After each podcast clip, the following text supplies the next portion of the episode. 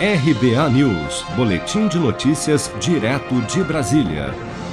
O Tribunal Regional Federal da Primeira Região, em Brasília, decidiu nesta quarta-feira derrubar uma liminar que impedia a reabertura das investigações sobre o atentado à faca contra o presidente Jair Bolsonaro durante a campanha eleitoral de 2018. O processo havia sido arquivado pela Justiça Federal de Minas Gerais em junho. Após a decisão, ainda nesta quarta-feira, Frederic Vassef, advogado de Bolsonaro, deu uma declaração à imprensa afirmando que o caso será reaberto, que tem provas de que a facada foi financiada pela esquerda e que Adélio Bispo, considerado inimputável pela justiça por ter sido diagnosticado com transtorno delirante persistente, não é louco, mas sim um assassino. Vamos ouvir. Precisamos estabelecer a primeira premissa que é a seguinte: encomendaram a morte do presidente da República. Adélio Bispo é um assassino profissional que foi cooptado para assassinar Jair Messias Bolsonaro. Adélio Bispo não agiu sozinho, Adélio Bispo não é louco e existem fortes indícios e robusto conjunto de provas que a esquerda brasileira encomendou a morte do presidente Jair Bolsonaro. Lá atrás, a Polícia Federal, em medida cautelar, requereu e o Ministério Federal anuiu com o chancelamento da Justiça Federal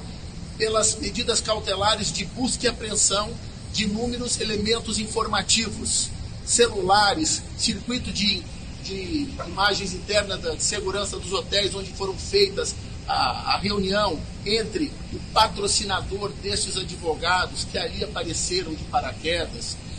e foi concedido lá atrás, quando houve a decisão do juiz federal de Minas Gerais pela busca e apreensão,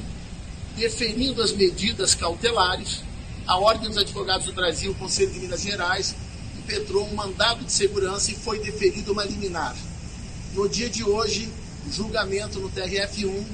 a Corte, em decisão colegiada, entendeu que não existe relação cliente-advogado porque o patrocinador não figura como cliente e não tem nenhum vínculo como cliente com esses advogados. Depois do ataque contra o presidente em 2018, a terceira vara de Juiz de Fora, cidade onde ocorreu a facada, autorizou a quebra do sigilo bancário do advogado Zanoni Manuel de Oliveira Júnior, a apreensão do seu telefone, de livros caixa, recibos e comprovantes de pagamento de honorários, se apresentando como advogado de Adélio Bispo, Zanoni teria chegado a Juiz de Fora acompanhado de outros dois advogados em um jato particular horas depois do atentado. Mas após a Ordem dos Advogados do Brasil entrar com um recurso, o Tribunal Regional Federal da Primeira Região proibiu, na época, a quebra de sigilo e o acesso aos dados do advogado por entender que violaria a relação entre cliente e advogado.